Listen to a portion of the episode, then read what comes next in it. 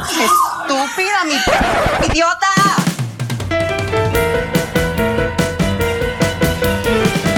Hola, les damos la bienvenida a un nuevo episodio de Estúpida Mi Podcast, un podcast del Club de Lectura Iconografías. Hoy como siempre me acompañan Jesús, Oli. Sebas, Hola. mi nombre es Esteban y el tema que vamos a tratar hoy es uno muy interesante que yo hace rato quería tratar, tenía mucha curiosidad y es el tema de la vejez y las personas LGBT. Empecemos como hablando un poquito de, de nuestras propias visiones. ¿Ustedes de pronto han pensado en su vejez o no lo han pensado, no se les ha pasado por su cabeza?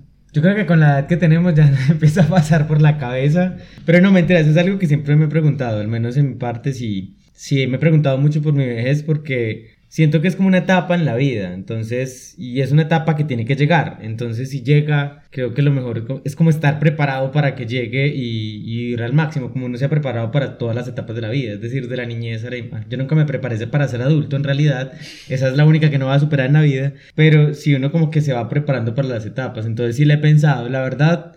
¿Y cómo te la imaginas? Cuando ¿Cómo te yo- la has imaginado? ¿Cómo te estás preparando? Sí, es preparación mental. No, no, Ah. no, no. Yo creo que una Siento de que me las... está vendiendo un plan de pensiones. Esa es la parte que ni siquiera he solucionado. No, no. Yo creo que preparando, cuando hablo de preparar, es más como el aprendizaje. Pues tal vez que uno empiece a como aprender quién es uno. Un poquito esas preguntas también. que Aprender a tienen que- vivir con uno mismo. Ajá, esas preguntas que tienen que ver con la existencia, pues tampoco es que nos vamos a volver filosóficos ni nada, sino que lo que tiene que ver con quién soy, cómo soy, ¿cierto? Yo creo que eso es una preparación emocional, pero no es porque sea una etapa horrible tampoco, sino es porque finalmente cada etapa trae su, su, su Su- carga, sus retos. Ujú. Entonces es como eso. Entonces me imagino como un viejito, ay, muy tranquilo. Yo no sé, yo siempre me he visto como una persona muy tranquila. Entonces yo creo que soy de esos viejitos que son todos, eh, pues como todos tranquilos en la vida. Entonces, la verdad, me encanta hasta mirarme así, como una persona muy relajada, muy tranquila. Pero entonces sí has serena. pensado en eso. Sí, muchas veces. Ok. Y Sebas, tú. Yo todo lo contrario, no he pensado en, ni siquiera he pensado que lo que voy a hacer mañana, ahora menos. O sea, no he visualizado mi vejez. Siento, por más de que yo soy el más viejo de aquí, siento como que, o sea, como que no la tengo en mi futuro cercano, entonces no, tu, nunca he pensamiento, pensado. tu pensamiento no es a largo plazo. Exacto, No, no sí, cabe yo- en sí. tus planes. Yo ya hice el testamento, a alguien le queda el gato y ya. Porque me señalaste. A alguien. a alguien le queda el gato. Pero sí, no, yo nunca he pensado en la vejez, o sea, como que no me he visualizado de ninguna manera, así como Jesús, que se prepara mentalmente, Pues- ya sabe cómo hacer. Medita todos los No días. son, de pa- no son días. pasos tampoco, pues. Paso uno, y se Sí, levanta. además yo soy una persona que, es- que no, no le gusta mucho esa idea de mirar tanto al futuro, solo que sí pienso que finalmente es una etapa que va a llegar y como va a llegar, como que la he abrazado en el aspecto de pensar que algún día lo seré y como que me imagino así, tranquilo y fresco y sereno, moreno. Yo creo que yo estoy en un punto intermedio en, el- en- entre ustedes dos y es... Sándwich. Sí. Esto se puso divertido. Y es, o sea, a mí me da mucha ansiedad pensar en la vejez y, y en el futuro. Y, y ustedes dos ya me conocen que soy una persona muy ansiosa. Entonces, sí pienso, he pensado en mi vejez y, y en cómo será llegar a ella, si es que llego también, porque esa es la otra cosa, uno no Ujú. controla, no, no sabemos si vamos a llegar o no. La pandemia del COVID 2.0, por ejemplo, 3. Sí, la invasión extraterrestre, Sí. algo así. O, pues, muertes violentas en este país. Oh my god, pero... Esto escaló rápido. sí. Oh. Uno, uno nunca sabe. Entonces sí, yo, yo a veces me, me pongo a pensar en eso, pero cuando me da como mucha ansiedad, también soy como Sebas, como que, ay, ¿para qué voy a pensar eso si de pronto ni llego o es por allá muy lejos o mejor lo dejo para pensarlo después? Entonces estoy como en ese punto intermedio en que lo he pensado y, y a veces me da como miedo y pereza pensarlo. Y, y en las veces, en las ocasiones en las que me lo he pensado, hay algo que siempre me, me ha llamado la atención y es el tema de, de comunidades de apoyo para las personas mayores porque sí me parece que es una población que podría llegar a ser muy vulnerable en esta etapa de la vida más que otras personas, que incluso pues también es un problema pensar en, la, en las personas adultas mayores, sean o no LGBT, porque sabemos que nuestras sociedades como que son las personas que desechamos y, y que no pensamos muy bien en su bienestar, no, porque ya pensamos que no son productivas o porque ya... Ya no sirven, Ya no sirven. estorbo, o sea, es como el común. Exacto, y entonces siendo ya unas personas, una población vulnerable de por sí, creo que siendo una población LGBTI mayor, también tienen muchos pues muchas dificultades. Entonces esa idea de, de comunidades, de comunas, de, de, viejitos maricas, así como nos la vendía Simón en la temporada pasada de una villa marica, de irnos a retirar a una villa marica, siempre me ha llamado la atención, porque además... A buscar ratón. Además, siento que, que, también ahí está la fuerza de, de, los lazos que formamos en nuestras vidas, en nuestras amistades, en nuestras conexiones, nuestras parejas también, pero que no sean el único soporte, porque tampoco sabemos si vamos a estar todos juntos toda la vida. Entonces, sí, es, es, es un tema complicado del que hablar y que a veces como que pensar en eso es difícil. Ya me dio ansiedad, ¿sí ve? Sí, pero, pero pues no, normal. No, mentiras, pero eso es curioso, como igual el tema, como dice Jesús, es, es, algo que todos vamos a llegar en algún momento y no tiene por qué ser malo, pero siempre está ese concepto de que es algo malo. Pero yo creo que tiene que ver con justamente lo que decía Esteban, es que yo no sé si es que yo estoy entrando a la vez rápidamente entonces o qué, pero sí siento que hay, hay, una narrativa bastante fuerte de desconexión con los otros y por eso nos da tanto miedo la vejez, porque claro, la vejez nos va a llegar y que hicimos toda la vida, estar pegados al celular y no conocer a nadie y no tener redes de apoyo y no tener amigos, entonces siento que obviamente eso nos genera un montón de ansiedad porque efectivamente la vida cambia, no significa que para bien o para mal, solo cambia como en todas las etapas de la vida. Y como claro, estamos en un estado consumista horriblemente donde lo que decías, ya no somos productivos siendo personas adultas mayores, entonces nos desechan, pero el desecho también tiene que ver con cómo formaste los lazos en tu vida. ¿Cierto? Entonces yo siento también el, el, nivel de ansiedad que puede generar un poco eso es justamente eso, como estamos, cuando hablo de preparar la vez, no es paso a paso, es yo qué redes estoy formando, yo cómo me estoy conectando con los otros, yo, ¿cierto? Y eso es del privilegio también, no estoy hablando aquí de cualquier experiencia, yo soy de los fieles creyentes que existen diferentes tipos de vejez, ¿cierto? Pues como que toda la, la, experiencia de la vejez no es la misma, pero sí siento que obviamente el, la ansiedad también proviene de eso, de que nos da miedo además que nos han vendido que un cuerpo de una persona mayor ya no es deseable, que está enfermo todo el tiempo, que no puede tener experiencias de vida significativas. Que ya no tienen deseo sexual. Ajá, que si no viajé cuando era joven, entonces cuando viejo menos, pues como que todos esos son mitos que yo creo que hay que derrumbar también, como que Obviamente hay restricciones que empiezan a pasar por el cuerpo y por la mente, efectivamente, pero no creo que tampoco, de acuerdo a las condiciones y el tipo de vejez, sean tan, tan condicionantes en la vida. Entonces, por eso siento que obviamente a todos nos da, a mí también me da ansiedad, por más que lo diga que lo he pensado, efectivamente hay momentos donde quisiera, quisiera un viejito pobre y ah, desamparado, pero finalmente es eso, lo que yo digo es como que siento que construí una red de apoyo que al menos sé que voy a tener amigos con que jugar parques en la tarde, ¿cierto? Y no, y está bien. Sí, a tirarle a rosa a las palomas. Eh, no, y eso está bien, incluso eso para mí es chévere, pues no como me que uno las diga- palomas. no, las palomas las odio, pero, pero como que uno diga, no tengo un plan, pero tengo una red de apoyo. Mm. Y no es una red ficticia, existe. Son mis familias que eventualmente también todo el mundo se va a empezar a ir algún día a este mundo, pero son mi familia, son mis amigos, son mis relaciones. Como que a eso es lo que me refiero con, con prepararse, pues que uno pueda entenderse para generar vínculos reales con los demás. Sí, eso que mencionas es muy importante porque hay unas diferencias marcadas entre las vejeces que podamos experimentar nosotros como hombres homosexuales de cierta clase social. Y por eso yo mencionaba ahorita las muertes violentas, porque en un país en el que vivimos eso no es un factor externo. Y por ejemplo a las mujeres trans, donde su expectativa de vida muchas veces no sobrepasa los 30, 35 años, ¿qué vejez les espera? Y las que llegan a la vejez en qué condiciones. Entonces, sí, creo que son, son muchos factores que no, no podemos abarcar todos en este episodio. Ahorita vamos a, a ahondar un poco en algunos temas que, que, logramos investigar, pero es un tema complejo y ya van viendo con esta introducción tan densa en la que nos metimos que va a ser un, un, un episodio complicado, pero bueno, aquí estamos para hablar de este tema que es muy, muy interesante y que creo que también todos en algún momento debemos como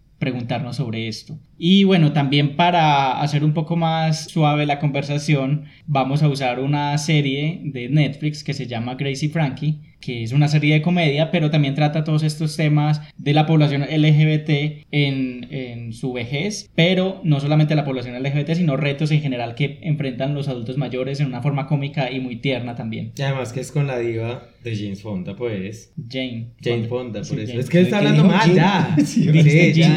Jane, dije, yo creo que dije La de los X-Men.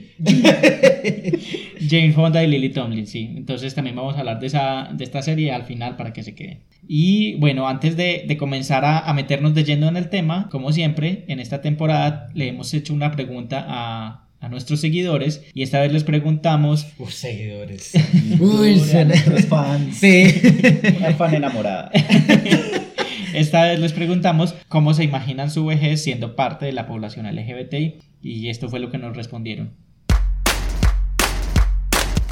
¿Cómo me imagino yo mi vejez siendo parte del colectivo LGTBI? Una pregunta muy compleja que me hace pensar un montón de cosas, pero antes de pensar en cómo sería mi vejez, pienso cómo es la vejez ahorita de las personas del colectivo y pienso que, que es difícil porque esas personas que ahorita están en esa etapa de la vejez tuvieron que haber pasado por un sinnúmero de, de discriminaciones, de maltrato, de soledad. Entonces, al imaginarme mi vejez de esta manera, son sentimientos encontrados, sentimientos de lucha y de querer hacer más, pero también ese miedo está ahí latente de, no saber qué vaya a pasar en el, en el futuro. Tengo la esperanza de imaginármelo bien, bonito, que sea una vejez tranquila, Pues la verdad, mi vejez me veo viviendo en un apartamento mío, supongo que junto a mi pareja, intentando al menos disfrutar de cada momento que se pueda experimentar en esa edad. Me imagino llegar al anciana como mujer lesbiana en una gran casa de amigas donde tengamos la atención médica y cuidados amorosos y sororos. No quiero más soledades para los ancianos y las ancianas LGTBI. Es momento de abrazarnos, de querernos y que tengamos todas las garantías para una vida digna cuando lleguemos a la tercera edad, cuando no seamos productivos económicamente, que podamos vivir los últimos años en tranquilidad, entre amigas y sin problemas con la sociedad, porque hemos visto el caso de muchas parejas LGTBI que llegan a la, a la tercera edad y uno de ellos muere y la sociedad y las familias primarias se los que arrebatan todo. Sobre mi vejez siendo parte de la población LGBT, me imagino dos escenarios, siendo uno el que me gustaría y el otro el que es más probable que suceda. Las dos parecen telenovelas sacadas de Televisa, donde yo termino como Talía, que en todas las novelas empieza pobre y termina rica. En el que me gustaría pasaría que durante el recorrido de mi vida coincido con un complemento amoroso, alguien con quien me sienta pleno y que nuestros proyectos y visiones se puedan cumplir a medida que vamos viviendo y tenemos grandes y desopilantes aventuras. Y en el más probable pasaría que si bien no encontré el complemento amoroso que quería, pude dar con amigos y con personas de las cuales me rodeé, ejecuto mis planes y mis proyectos de vida, vivo mis grandes y desopilantes aventuras solo, decido si seguir de aventurero o solamente estabilizarme. Con mis cinco perros y cinco gatos, eso no van a cambiar. Bueno, primero creo que hacer parte de la comunidad eh, no hace que uno tenga pues como unos indicadores de cómo va a ser su vejez. Creo que es ese- esa cuestión, uno mismo es quien la trabaja, quien la construye para ese momento. Si tú eres una persona que se dedica a fortalecer tus relaciones sociales, tus relaciones laborales, tus relaciones familiares y este tipo de cosas, creo que un- será una vejez bonita, será una vejez, una vejez extremadamente fructífera, Pues me la imagino así, como una vida tranquila, normal, con una pareja, tal vez nietos, ya en un futuro que se puedan adoptar y eso, casado y ya, disfrutando lo que me queda de vida. Yo me imagino mi vejez acompañado de mi pareja, siendo amado y con una casita en las montañas y tres perros.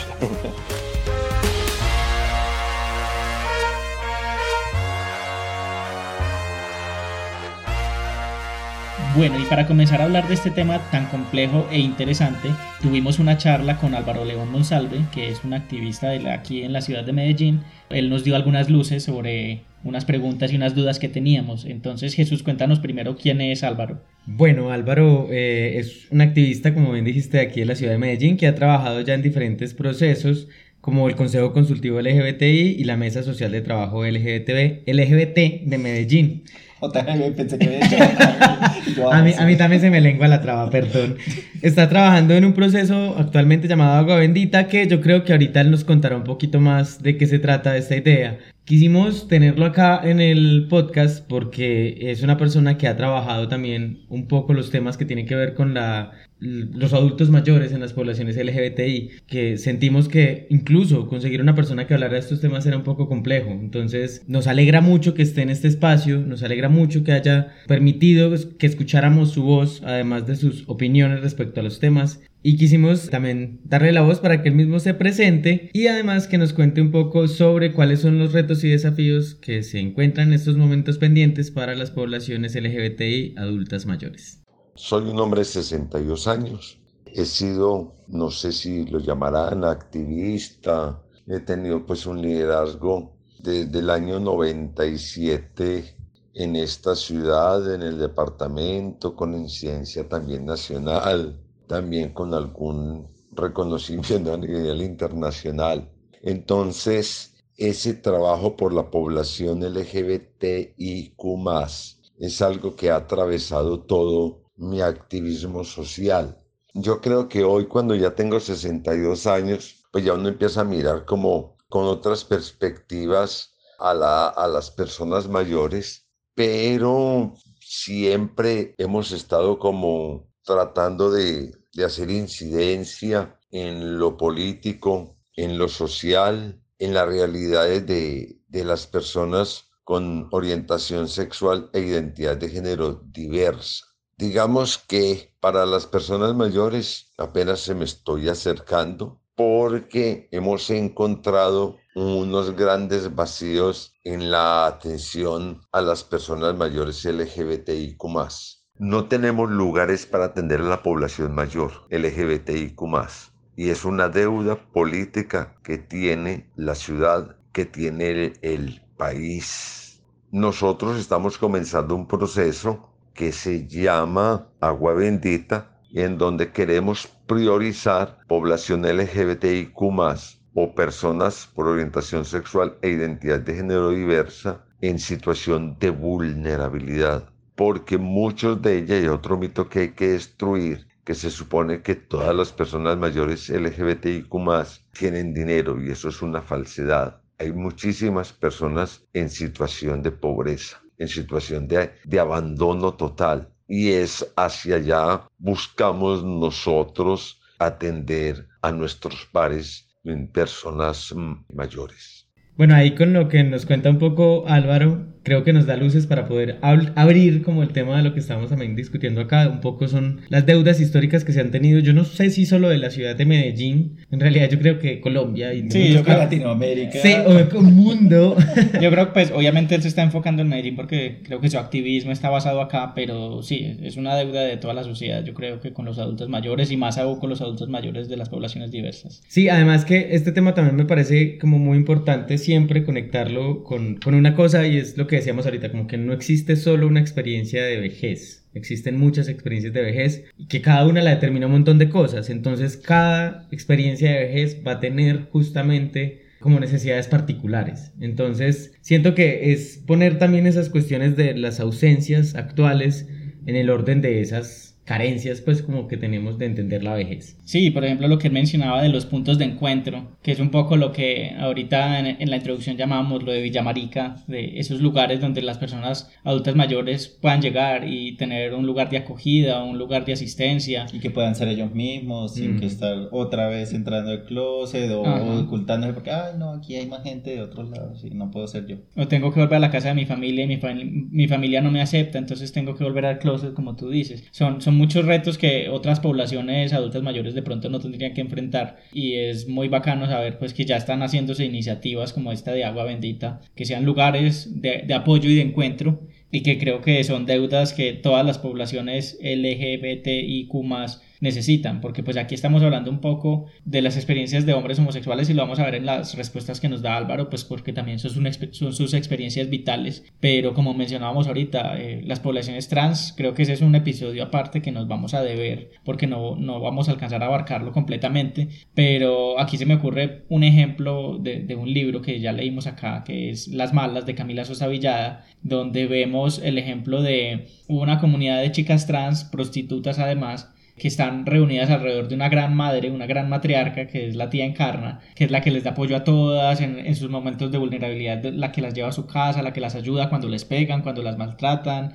y es también una figura muy maternal, y es algo que también ya hemos hablado en otros episodios, como estas figuras de las casas y de las familias encontradas, que es tan común en las poblaciones LGBT. Y hay algo también que, que creo que, que, me parece como muy vital es entender que las experiencias también de las poblaciones LGBTI más llegando a la vejez son muy diferentes de acuerdo a los contextos. Ahorita nos preguntábamos nosotros cómo nos pensábamos nosotros para ser viejos o no. Pero algo muy importante es entender que estamos hablando desde nuestro contexto actual, donde tenemos muchos derechos ganados, muchas cosas que tal vez podamos hacer, con muchas restricciones claramente, pero también las personas que actualmente están viviendo la tercera edad y que hacen parte de las poblaciones LGBTI tuvieron que vivir otras, hoy no estoy siendo capaz de decir LGBTI, estoy diciendo un montón de cosas.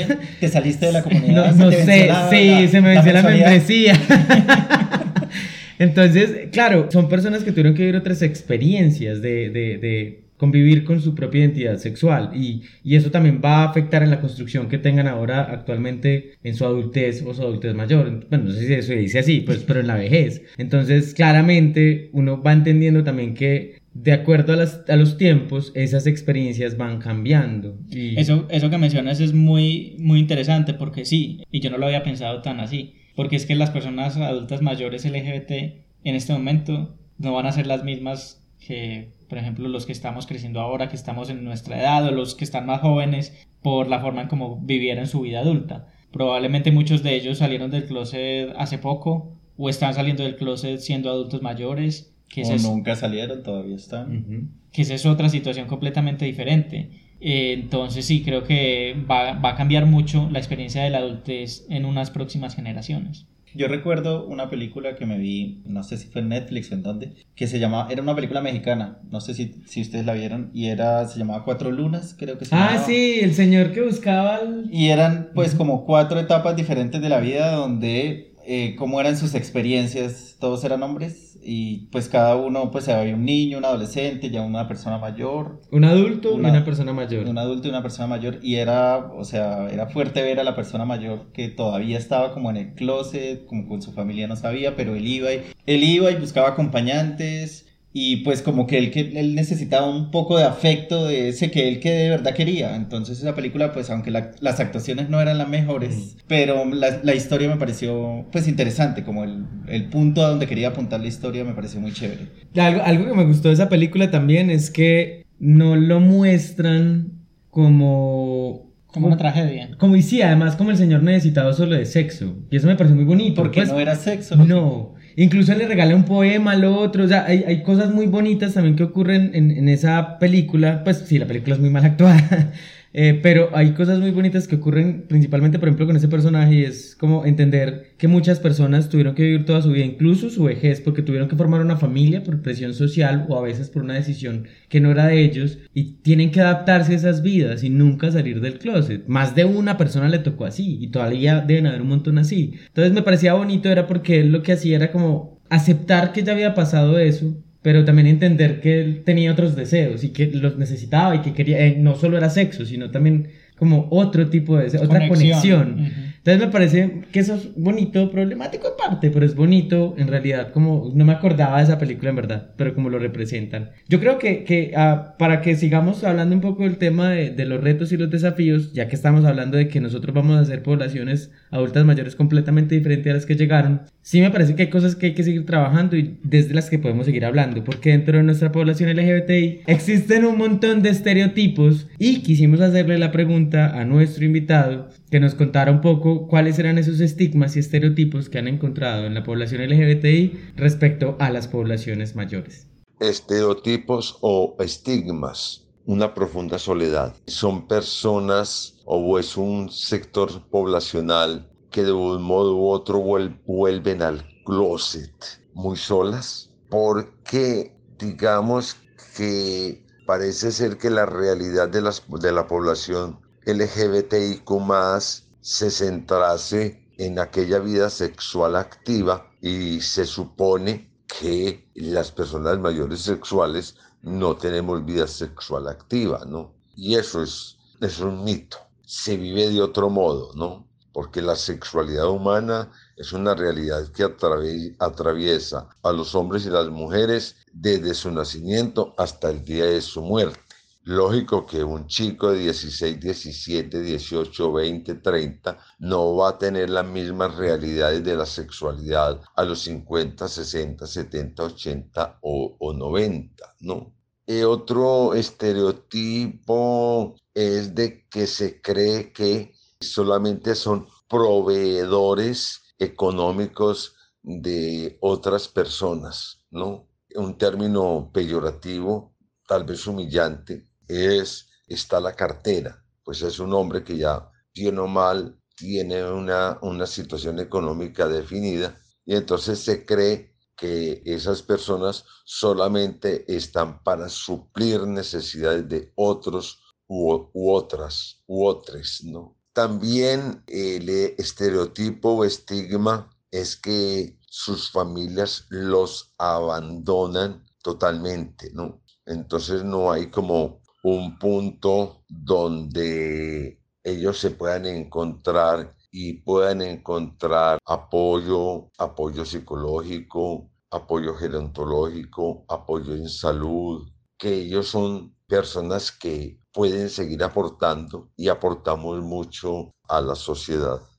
Yo creo que Álvaro aquí nos pone sobre la mesa varios estereotipos que son muy dañinos y que creo que de alguna u otra forma todos en algún momento hemos replicado. Por ejemplo, lo que mencionaba el tema de, de la cartera o de pensar en, en, los adultos mayores como el sugar daddy y, y, bueno, a veces son como entre chiste y chanza, pero esos estereotipos van calando también en, entre la población y es cierto que no todas las personas adultas mayores llegan con una situación económica resuelta. Es más, la mayoría no llegan a una pensión. Como sí, estamos en Colombia, en, además. En este país nadie llega. Eh, entonces sí, es, es, es, triste pensar que también esos estereotipos están haciendo que personas sufran en, en, una etapa de su vida en la que pueden, no pueden ni siquiera ver por ellos mismos. Yo creo que otra de las cosas también que, que me parecía como impactante, bueno, impactante no, impactada, no, eh, como relevante era el tema de lo sexual. Porque finalmente creo que es algo que ya he repetido un montón de veces, que es como que estamos en una sociedad hipersexualizada donde el sexo es una moneda de consumo. Entonces es muy teso porque también siento que obviamente el cuerpo va cambiando, pero no significa que lo erótico no vaya cambiando con el cuerpo. Entonces desexualizamos a seres que no han decidido desexualizarse, ¿cierto? Uh -huh. Que no lo quieren además. Eh, muchos de ellos tal vez no, otros tal vez sí. Entonces, otros viven la sexualidad de formas diferentes. Exacto, y eso, eso también me parece que hay que empezar un poco a, a a bajarle el estigma que tiene eso, porque incluso lo empezamos desde muy pelados. Entonces ya empezamos a llamar como viejo, adulto, al de 30, al de 40. Sí, ¿no? Empezamos a convertir sí. un montón de... Nosotros lo hemos hecho con nosotros sí. mismos. Ajá, pues o no cuchos, ¿cierto? Como todas esas cosas que en verdad se empiezan a convertir en estigma y que además empiezan a convertirse como en, en, en narrativas internas que ni siquiera tienen que ver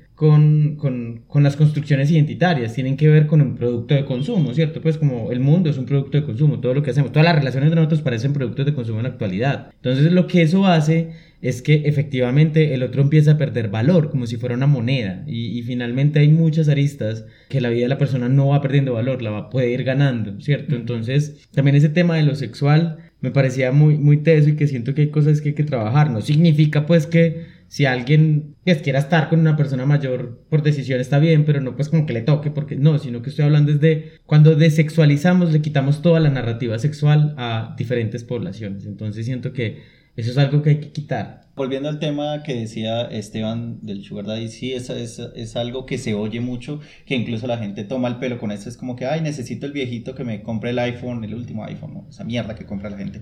Yo no compro iPhone, porque también odio iPhone. Pero bueno. ¿Y Disney? y Disney.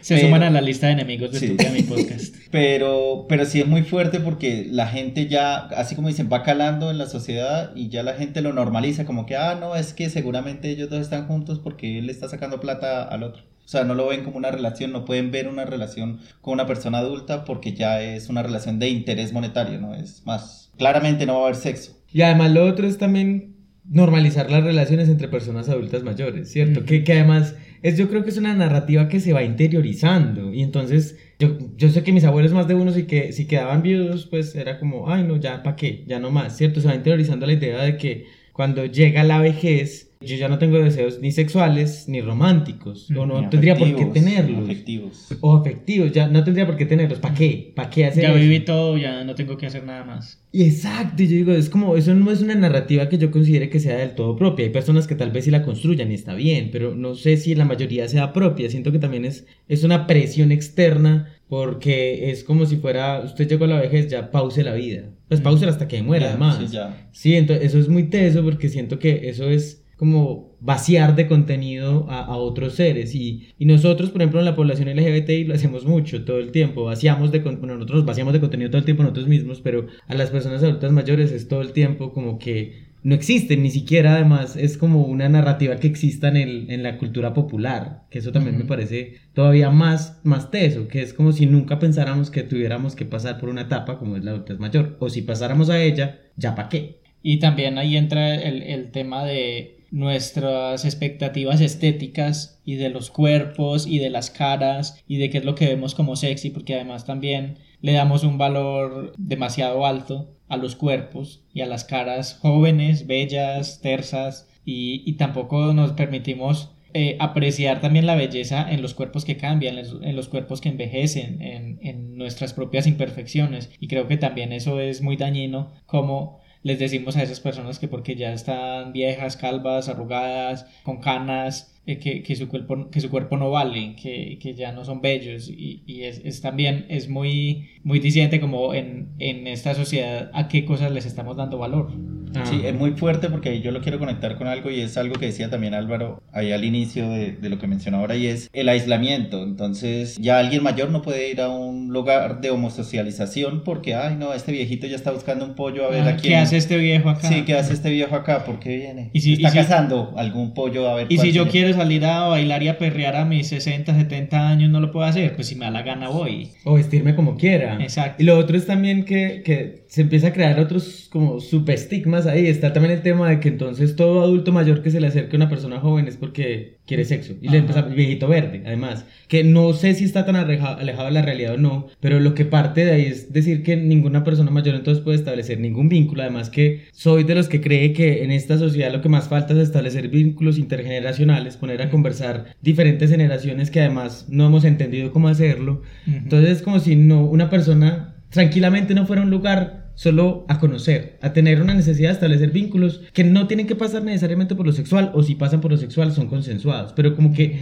uno dice como es esto, también empezamos a crear los vínculos y las barreras. Entonces ese viejito se me acerca y no, ¿qué tal ese viejito, cierto? Ay, no, además no se ve que no tiene plata, que además es otra de las narrativas que uno encuentra y, y eso hace que lo que dice Sebas, empiezan a volver vidas más solitarias, porque entonces tengo que juntarme solo con los de mi rango de edad, porque no tengo ya nada interesante que decirle a los de los siguientes rangos de edad. Entonces eso me parece también muy teso. Y eso que hablas de, de las conversaciones intergeneracionales me parece también muy poderoso porque ahorita que estamos como culminando un montón de luchas y derechos que estamos como disfrutando en estos momentos, es importante no perder de vista que es que todo esto se consiguió porque mucha gente luchó y murió eh, en décadas anteriores y que estos adultos mayores que tenemos en estos momentos son el testigo viviente de todas esas cosas que pasaron y que sucedieron y que de pronto se nos olvida porque la vida ahora es tan fácil siendo que todavía no es que sea la, la perfección Vivimos en Colombia. pero, pero saber que fue peor y, y cómo se llegó a lo que estamos viviendo ahora es también como un poco esa memoria histórica de estas luchas eh, por las diversidades sexuales, está ese, ese patrimonio es esas personas que han luchado y que han vivido y que no, se, no solamente son las personas activistas, sino las personas que con su vida diaria, así estuvieran en el closet o con sus acciones pequeñas o, o con sus amigos y, y sus grupos de apoyo, hicieron la vida más fácil para personas LGBT. Yo creo que en ese orden de ideas hay que pasar a algo y es que estamos hablando de la invisibilización, entonces debemos conocer también cuáles son las representaciones que existen de las poblaciones LGBTI mayores en la sociedad y en los productos de consumo cultural. Y le quisimos preguntar a Álvaro que nos comentara cuáles reconoce él. Pues yo tengo un referente bellísimo, Una muerte en Venecia, el libro escrito por Hermann Hesse y también la película. Los críticos dicen que no se sabe cuál fue mejor, si la película o el libro, ¿no? Pero para mí ha sido un referente la película, como un hombre ya con sus años vividos está en Venecia y ve y se descubre en su sexualidad y en su, afectividad que un efebo, bellísimo por cierto, en la película es una cosa de locos, dice, mm, lo mueve el piso, ¿no? Y él todos los días está esperando que ese chico pase para él mirarlo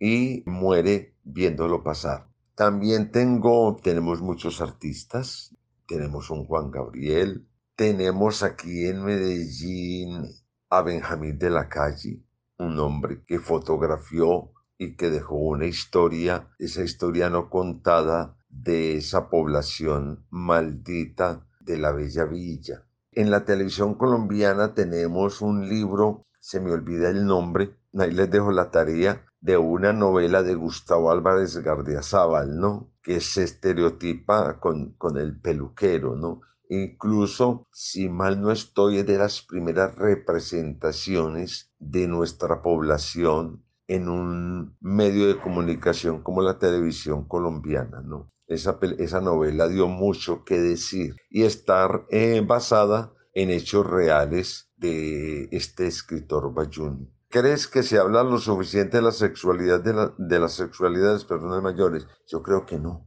Como les decía anteriormente, se, se, supone que la persona mayor no vive su sexualidad y, y eso es una falsedad a rajatabla, ¿no? Como lo decía yo antes, somos seres sexuados desde que el principio de, en que nacemos hasta el día que morimos. ¿Cómo se vive? Es diferente pero yo creo que este tema de la sexualidad y sexualidad genitalidad es un tema que supuestamente dice pues los mayores no vivimos, ¿no? Y se vive. Hay una película también muy linda, se me olvida el nombre, y que ciertamente no es de personas jóvenes, es en un campo de concentración en, en Japón.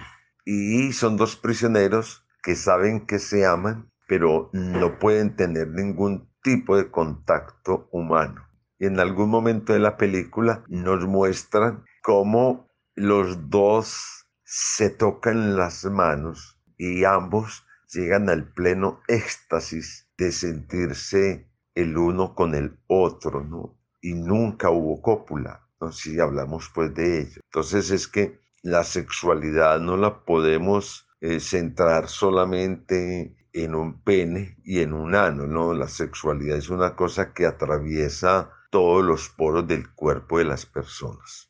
Hay algo que me parece muy llamativo y es que como que casi no he conocido narrativas, incluso no solo de las poblaciones LGBTI. hay otras narrativas que tienen que ver con, la, con el adulto mayor, pero las que recuerdo, o al menos las, los productos de consumo cultural han sido como un poco relativamente como catastróficos, como melodramáticos. Ajá, es como lo que hablábamos alguna vez del VIH, como que las únicas narrativas que existen son cercanas a la muerte, como si no existieran narrativas cercanas al... Y ambientadas en los 80, como si ya no hubiera personas que viven con VIH-Sida. Ajá, y lo mismo siento que, al menos desde mi perspectiva, es una perspectiva personal, lo mismo he sentido un poco con muchas representaciones de, del adulto mayor que tienen que ver con, con, con, el ocaso. Además, el ocaso, esa palabra, ahorita estábamos pensando en algo y, y, esa idea del ocaso, ¿cierto? Que todos los lugares llaman el ocaso de la vida, el ocaso, de la, el ocaso es la muerte, el ocaso es lo que hay antes de. Entonces, como que también me parece muy, muy teso que construyamos las narrativas desde ahí. De representaciones, la verdad, yo no recuerdo muchas, porque como, como les comentaba ahora fuera de la grabación, eh, pues eh, siempre las personas mayores son, no, no, tienen orientación, no tienen deseo sexual, no tienen, no, son, no venden, entonces como que uno no, no, recuerda o no los tiene presentes, pero sí hay dos, hay un personaje en, en Historias de San Francisco que es quien lleva todo el, el peso de la historia desde la primera temporada que fue en los 90 y algo, y era una persona trans mayor que lleva toda la historia, entonces pues no voy a decir qué pasa con la persona, pero, pero ella me parecía un personaje interesante, porque también era como en este caso de las malas que nombraban ahora, era como la casa donde la familia se unió por, por decisión y ella era la que, pues la que los orientaba a todos. La madre. Sí, la madre. Va la madre. Esto, y otro es este actor que sale en American Horror Story en algunos, en algunos temporadas, no recuerdo, se llama Leslie algo, pero no me acuerdo. Ah, y él es, pues ya es un adulto mayor, pero es él. Y, todo a- flamboyante. Sí, Sí, sí. y siempre hace unos videos muy graciosos. es el brujo del- de, la temporada de las brujas. Es uno de los Ese brujos. sí, Ajá. exacto, no recuerdo el apellido de él, ahorita mientras que ustedes hablan lo busco, pero, pero yo creo que son como las representaciones más que tengo más presentes en este momento, aparte de la serie pues que vamos a hablar hoy, que es Grace and Frankie. Sí, eh, aquí tengo el nombre, es Leslie Jordan, se llama el actor. Y sí, antes de hablar de Gracie Frankie, también, pues yo tengo un ejemplo que recuerdo de una película con Christopher Plummer y Ewan McGregor que se llama Beginners, que Ah, sí. es precisamente no el, el papá, eh, o sea, Christopher Plummer hace del papá de- del personaje de Ewan McGregor y sale del closet ya siendo viejo, y es como la historia del hijo y, y él como tratando de ayudarle en, en su salida del closet, que es lo que quiere hacer ya después de, de haber vivido una vida como un hombre heterosexual, y es muy bonita también. Sí, además que los dos empiezan a explorar la idea del amor, pues Ajá. porque el hijo también tiene que vivir con esa retórica del amor que tiene con, con esta chica. Sí, me parece Sí. muy linda, ¿verdad? Sí. No me acordaba. Y un perro muy lindo, además. Sí, esa película es muy No la he bonita. visto, pero la voy a buscar. Pero y tiene un perrito todo bonito, un terrier. bueno, no, hay, hay otra que la hizo ir- irónicamente David Lynch. Digo irónicamente porque sus películas son muy raras, pero esa no es rara, o sea, es, es muy comprensible. No me acuerdo cómo ¿Seguro se que es de él? Sí, no, sí es de él. No me acuerdo cómo se llama en realidad. Sé que la hizo para Disney además. Pero es una narrativa, es como la metáfora del viaje de un señor encontrando como encontrándose con las etapas de la vida, con la infancia, con la adultez y es muy linda. Es animada. No, no, no, es, es, No. es ¿Algún live actor action. famoso? Yo no sé porque me la vi hace muchos años. Ahorita buscamos el dato, entonces.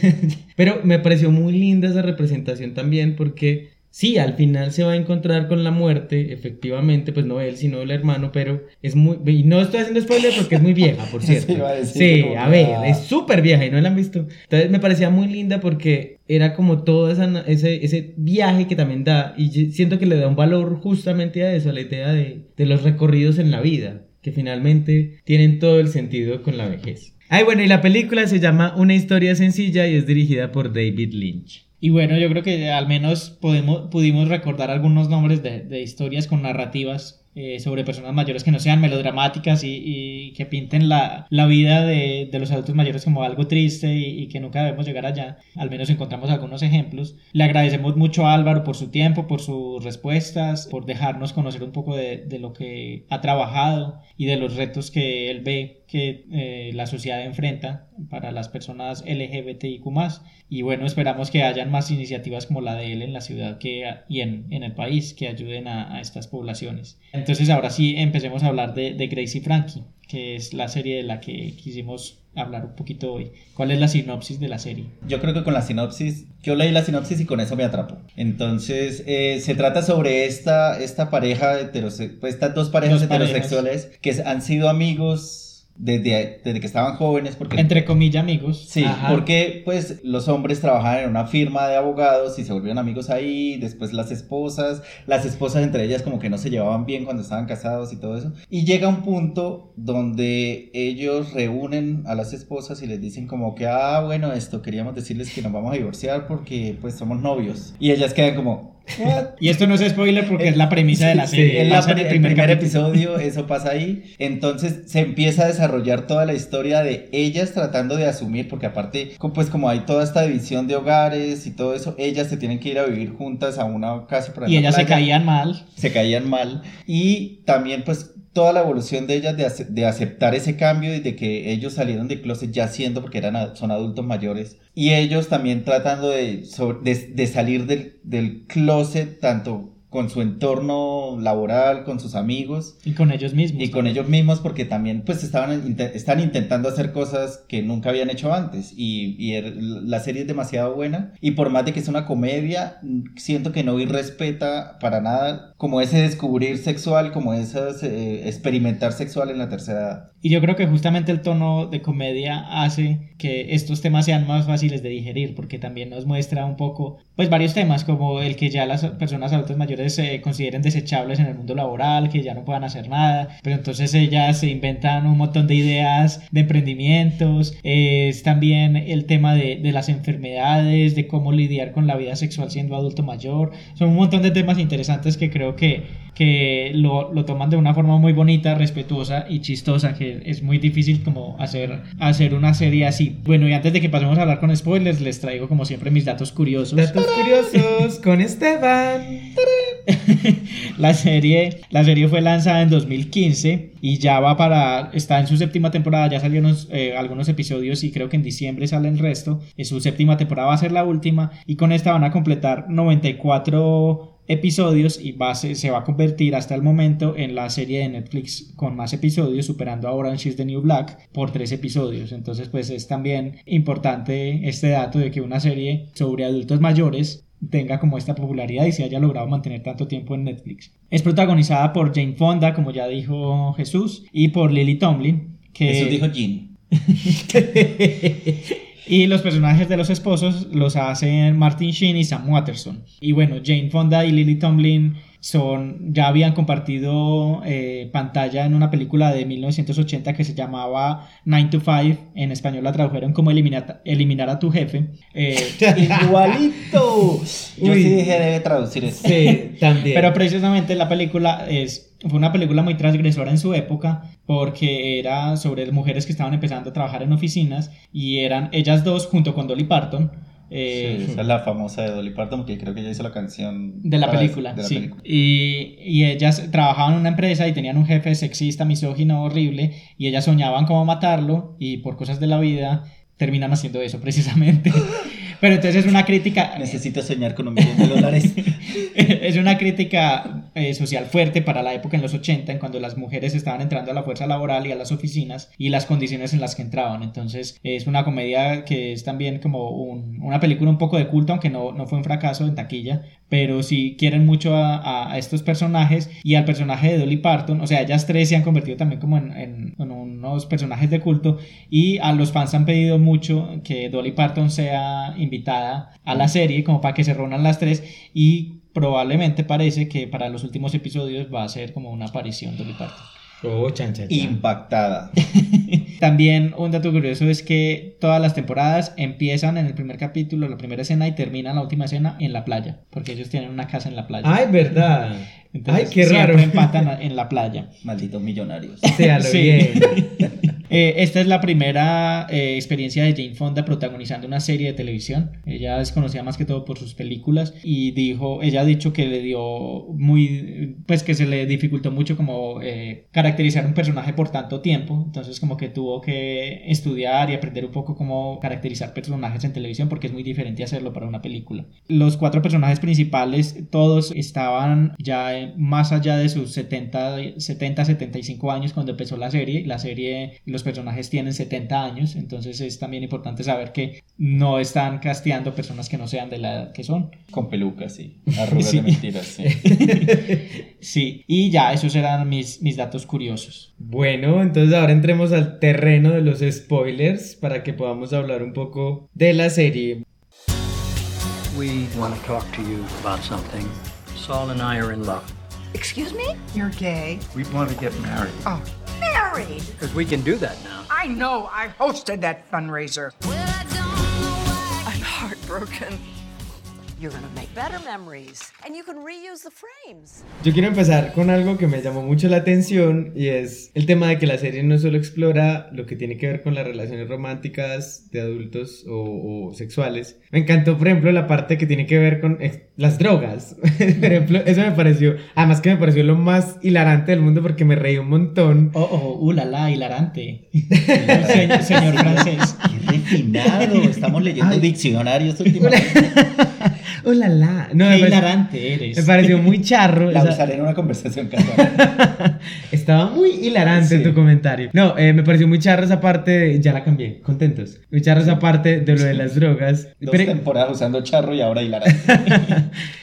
Pero me gustó mucho eso, como que la serie siento que empieza a explorar también todo lo que tiene que ver con lo que decíamos ahorita, como es que la gente suele entender que tiene que hacer todo joven, además para uno no alcanza la vida de joven trabajando todo el tiempo para hacer las cosas porque ya adulto no va a poder. Y, finalmente también es como ver esas otras opciones que pueden existir o, o esas cosas que pueden pasar, pues como que uno puede vivir muchas otras experiencias en la vejez y me gusta mucho, aunque, aunque aquí todo surge de, de acuerdo a una ruptura amorosa que también es me parece genial porque siento que en realidad, ¿quién dijo que en las personas adultas mayores no pueden existir rupturas amorosas y no puede existir o tiene que existir un proceso de duelo por esa ruptura amorosa. Y que pueden seguir saliendo con gente nueva, conociendo gente nueva, porque ellas dos, a pesar de que sus maridos las dejan, siguen teniendo citas y siguen teniendo novios y siguen teniendo rupturas. Y eso es muy bacano porque es como, incluso por momentos pensaba, no es como poner un paralelismo que lo tiene en algunos puntos entre la vida de adulto y la vida de joven, sino como al contrario, como mostrar que las experiencias pueden ser muy similares, variando en muchas cosas que obviamente no dejan de variar, pero, pero me encanta eso y otra de las cosas es que no siento que incluso el inicio es una ruptura, el inicio de la serie, pero no siento que la ruptura pues fue dolorosa efectivamente y se muestra en varios capítulos, incluso en la primera y segunda temporada todavía siguen dándole un poco de vueltas a todo eso, pero es también como un poco el tema de entender que si, por ejemplo, los esposos sí las querían a ellas, pero tal vez no de un modo romántico, pero las querían. Pues aparte que formaron familia con ellas, y, tenían hijos, tuvieron toda una vida juntos. Es también un poco yo creo que para nosotros como generación de pronto puede ser un poco difícil entender esas situaciones, pero muchos hombres homosexuales y mujeres lesbianas tuvieron familia precisamente por eso, porque no podían salir del closet en su tiempo, por presión, por cualquier otra situación, y terminan teniendo familias que al final sí quieren, pero de, en algún momento tienen que vivir su vida, su verdad, quieren salir, quieren ser libres. Entonces es muy bonito ver que, que no es trágico tampoco esa salida del closet.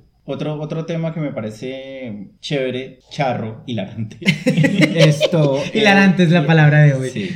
Eh, es el tema de, de, que ambas, o sea, tanto los esposos, los esposos ya están pensionándose, entonces salen desde su fuerza laboral y uno de ellos como que se rehúsa a sentir que va a ser como desechable, que no va a ser funcional para la sociedad y, y, como que intenta seguir y el otro es como que no, vamos a hacer otras cosas, vamos a disfrutar de nuestra nueva relación de pareja que llevamos ocultando no sé cuántos años. Y en lo contrario están ellas, que son Jane Fonda y Lily Tomlin, que ya al verse sin como pues como esa figura patriarcal del marido, de que como que ellas toman las riendas de su vida y empiezan a emprender y es muy chévere como ellas empiezan a desenvolver, a hacer cosas que jamás pensaron que podían ser capaces de hacer. Sí, esos lubricantes vaginales. Como vender consoladores para adultos. o levantadores de inodoros. Ah, y, pero también a mí me parece muy importante, muy interesante. Eh, hilarante también. hilarante. Ver la, la, diferencia entre las relaciones que tenían Grace y Sol. Eh, no, Grace y Robert y Frankie y Sol porque eran relaciones muy diferentes. Por ejemplo, Frankie y Sol eran una pareja mucho más igualitaria, ellos estaban como muy al mismo nivel, Sol escuchaba mucho a Frankie, le daba mucha importancia a sus opiniones, incluso se podría decir que Frankie era como la más dominante en la relación, mientras que en, en, la relación de Grace y Robert eran mucho más secos, más fríos, era un matrimonio mucho más como estamos aquí por los hijos y ya, y, y eso también se nota mucho en los conflictos de ellos, como que Grace se siente muy dolida es porque fue una esposa que fue trofeo. trofeo toda su vida y que no, no, se le dio la importancia que tenía. A pesar de que ella también tenía su empresa, es una mujer emprendedora. Ahora también el conflicto es como ella tratando de desprenderse de, de su empresa y dejársela a sus hijas y hacer algo diferente por ella misma en, en, una nueva etapa de su vida. Que además esa parte, ahora que mencionas eso de la esposa trofeo, me pareció muy teso, la parte donde ella encuentra el montón de regalos que él tenía para cada ocasión. Eso me pareció súper hiriente además, pues que, que uno entiende también el contexto de Robert, que es finalmente todo lo que tuvo que pasar por no poder expresar nada de lo que era, pero me pareció la parte más hiriente, es como cuando, como sentirse por sentado, pues como que tengo todo programado para que no te pongas histérica. Esa parte a mí me dejó rayado como mucho, mucho, y era cuando ella encontró esos regalos, como tenías un regalo para mí en cada ocasión, pues como cuando me ponía brava, cuando eran los cumpleaños, cuando estas cosas, entonces ya como que eso le ofendió mucho. Y ahora que mencionas eso me acordé mucho de, de esa escena que, de lo que ocurre. Hay algo que me gusta mucho de la relación de Grace y Frankie, es que creo que lo que hace, incluso con sus conflictos, porque tienen conflictos hasta más no poder. En eh, todos los episodios. Sí, en todos los episodios, se agarran. Porque aparte pelean. son completamente opuestas, no Ajá. podían ser más diferentes la una de la otra. Pero me gusta que yo creo que le hace, le hace énfasis, incluso no solo Grace y Frankie, también ahí están en esa red de apoyo los ex esposos. Le hace énfasis a esa idea de una red de apoyo, ¿cierto? Como que las cosas también son más fáciles cuando están acompañadas, cuando pueden tener una voz de otro que pueda estar allí. Y eso me parece súper lindo de la relación que construyen estas dos, porque por más que agarren todo el tiempo, siento que finalmente a la hora de la verdad vienen siendo una red de apoyo, al igual que sus ex esposos. Sí, y eso también entra un poco en lo que hemos hablado en otros episodios y es estas nuevas historias y nuevas narrativas que no centran todo en el amor romántico, sino también en las amistades. Porque incluso el show no se llama Sol y Robert, se llama Grace y Frankie. O sea, la historia, las protagonistas son ellas dos. Y la, la relación más importante de la serie es la amistad de ellas dos, a pesar de que el background de la historia y lo que dio origen a la historia fuera la relación amorosa entre Robert y Sol. Que a pesar de que ellos también son pareja, ellos por sí mismos no se valen. Ellos también se apoyan en ellas. Y como que y tiene, Robert tiene su grupo de, de teatro, que también son todos malos con él. Pero tiene sus, ami- tiene Todas sus, sus amigos gays, exacto. Entonces es, es lo que hemos hablado en este episodio de llegar a la vejez, o no solo, o no solamente con tu pareja, sino con una red de apoyo, con, con, con Con más amigos. personas, con amigos. sí. con familiares, con sí. Y yo creo que otra de las cosas también es que habría que entender que aquí es donde hablamos ahorita de que hay diferentes formas de envejecer, pues y no hablo del cuerpo, hablo de, de, de las experiencias de vida. Pues estamos hablando de dos mujeres que tenían la vida solucionada en este caso y dos hombres que tenían la vida Blancas, eh, rubias, menemistas en. Estados Unidos, en, en, la, en San Diego, California. Exacto, pues es muy Con diferente. una casa en la playa, malditas. Ajá. Con dos casas, una en la playa y Sí. una en la ciudad. Es muy diferente las experiencias de vejez también. Y aquí yo creo que esta serie no es que se interese por eso, además porque no tiene que ser su objetivo, pero hay que ponerle énfasis en eso. Como esta experiencia es muy linda porque muestra todo lo que tiene que ver con la red de apoyo, todo lo que tiene que ver con la exploración, pero también habrá que entender que esas experiencias de vejez son muy diferentes. Es decir, ahorita hablábamos, ay, sí, es que cuando llegue a viejo puedo hacer más cosas igual, pues depende de tus condiciones socioculturales. Entonces, creo que hay que colocarle también un poco el puntico a esto cuando hablamos de la serie, pues para que no se nos pierda de vista. Sí, no es que la serie represente la, la vejez que, pues, Que todo el mundo que todo el mundo tener, tiene. ¿no? sí. Pues, pero que yo desearía en realidad. No, Pues, pues sí, ¿quién no? Yo que- quisiera tener una casa en la playa. O sea, desearías que tu marido salga de closet cuando estés viejo y te deje una casa en la playa. Como tu marido. Espera, estoy confundido en Sí, esta clase. yo también estoy confundido, pero bueno. que desearía que me Sí. entrara al closet o algo así. No, me voy a casar con una mujer. Te dejo, te dejo mi casa en la playa. Ah, bueno. Traición, pero bueno. Ahí sí. Yo quiero nombrar, eh, incluso cuando ya hablamos de Grace, de Frankie, de Soul, de Robert, pero mi personaje favorito es Brianna. La hija. La hija. Ay, es espectacular. Porque es toda sarcástica y es. Por más de que es toda sarcástica y y pareciera que no le importara los papás, ella igual está ahí para Ajá. apoyarlos y para, pues, para darles todo lo que necesiten cuando lo necesiten, así sea de mala gana. Sí, a mí, yo creo que el personaje de ella, para mí ha tenido altibajos. Al principio me gustaba mucho, pero luego cuando vi como sus problemas para comprometerse, porque tiene un novio que la adora y que cede un montón para estar con ella, y a ella le cuesta mucho ceder en las cosas que él, para él son importantes. En las últimas temporadas ya ella como que va cambiando eso, pero sí, es un personaje muy chistoso, es muy bacano ver como su evolución, pero creo que su conflicto más grande es eh, formar relaciones, for- formar compromisos, porque ella está con su novio, pero no quiere ni siquiera decirle que sean novios, quieren quedarse comprometidos toda la vida porque no quiere casarse, no quiere a vivir con él porque es muy independiente, y es, es bacano ver también como esa evolución del personaje de ella.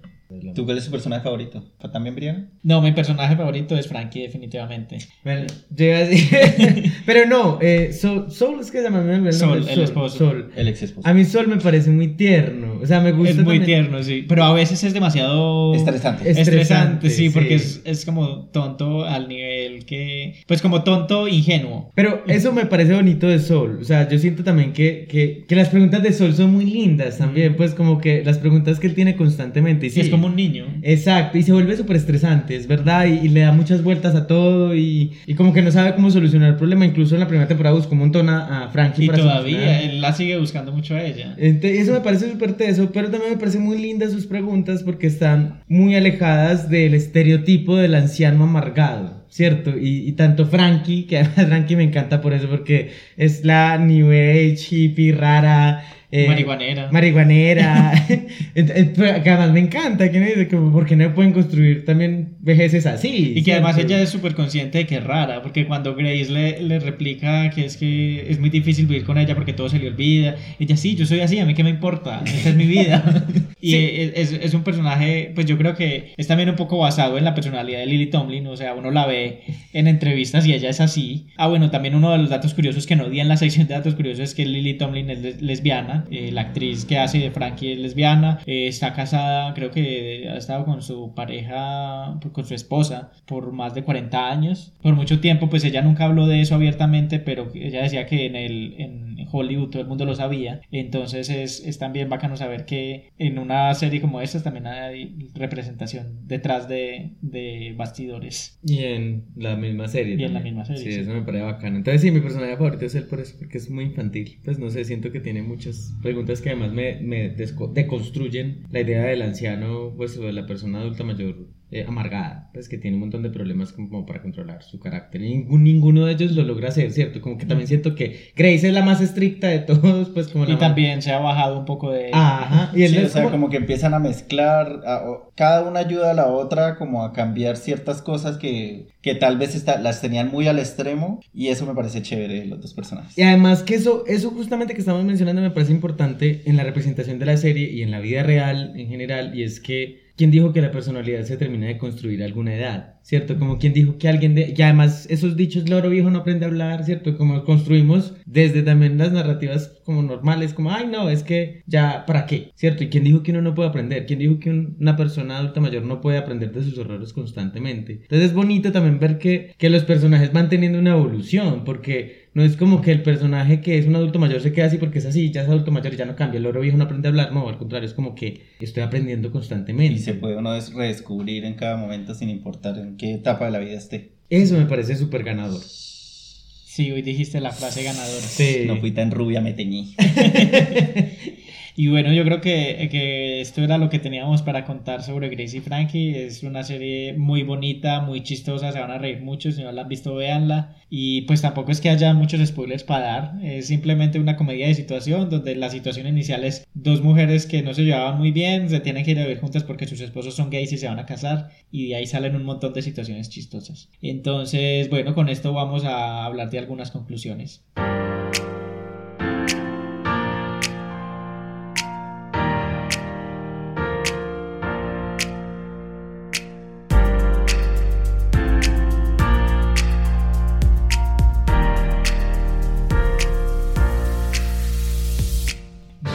Conclusiones tienen hoy? Bueno, yo voy a empezar con, con una y es el tema de para construir iba a decir vejeces, esa palabra sí es plural, no sé, pero sí, vejeces, no, pero para... Eso suena hilarante. para construir eh, adulteces mayores, no sé cómo se pronuncia, para construir una perspectiva del adulto mayor más sana, yo creo que sí hay que pensar en el tema de la construcción de redes de apoyo, ¿cierto? Como que podamos no solo construir desde nosotros, sino también como sociedad garantizarlas. Creo que eso también es un, reto que hay, hay que garantizar. Una deuda. Sí, una deuda, hay que garantizar redes de apoyo. Y también desde la perspectiva individual, construirlas y mantenerlas, las redes de apoyo que tenemos, porque cuando hablamos de redes de apoyo no es asistencialismo, es solo como decir, estoy contigo, estás conmigo, pues como persona y como seres humanos, y eso puede hacer que cualquier edad de la vida sea un proceso ameno de llevar. Bueno, ¿yo qué, qué, voy a decir? Vamos a ver si no digo nada estúpido. No mentiras. eh, yo creo que teniendo en cuenta lo que dice Jesús, no hay una edad en la cual, pues, o sea, no es que uno ya llegó a viejo, llegó a la vejez, como dice Jesús, y ya se acabaron los planes, ya uno no puede hacer nada. No, yo creo que incluso. ya lo que no hiciste antes de, de cierta edad ya no lo vas a hacer no, nunca. Es que si ya no lo hiciste antes de los 45, de los 60, de los 70 y algo, no, ya no lo puedes hacer, ¿no? Yo creo que hay edad para, pues uno puede hacer de todo a todas las edades, pues sí, como dice Jesús, como dijo en una parte del episodio, y es, habrán ciertas restricciones, ya sean de salud o bueno, sociopolíticas, socioeconómicas, pero pues no, no como que, ah, ya, cumplí 70 y ya, no puedo hacer nada, me Ya no puedo ir a una mecedora, mirar por la ventana porque sí. ya no, no, incluso esas redes de apoyo de las que habla Jesús, yo creo que uno incluso a esa edad también puede construirlas, nunca es tarde para construir una red de apoyo, nunca es Ajá. tarde para eh, hacer amigos, para conocer gente, para conocer pareja, eso espero. O parejas. O, parejas, parejas, sí, sí. eso espero. Ya. fin. Y bueno, no, yo creo que también para concluir en una nota así alegre es decir que la vejez es sexy y también hay que cambiar un poco ese chip y esa mentalidad que tenemos de, de lo viejo como algo feo, como algo triste, como algo indeseable, ¿no? La vejez tiene su belleza y, y hay que aprender también a apreciarla y a, y a ver lo bonito que hay en ella. Y, y yo creo que ya con, con eso vamos concluyendo un capítulo que empezó siendo muy difícil, pero creo que al final nos da muchas Nos fluyó, nos fluyó. muchas Sí, luces sí. Más, más bonitas y esperanzadoras. Y bueno, esperamos que les haya gustado este episodio, que vean la serie Gracie Frankie y las películas que les recomendamos si no las han visto y que hayan aprendido cosas nuevas y que se haya puesto a pensar, a pensar un poco sobre la vejez si no lo han hecho. Ya de construir los estereotipos que tenemos de la vejez. Y bueno, les agradecemos por escucharnos un episodio más. Les recordamos que estamos en redes, en Facebook como Club de Lectura Iconografías, en Twitter e Instagram como Estúpida Podcast, que estamos en todas las plataformas de podcast, Spotify, Apple Podcast, Google Podcast, YouTube, todas las plataformas para que se suscriban y nos compartan. Y nos escuchamos la próxima semana con un tema diferente. ¡Chais!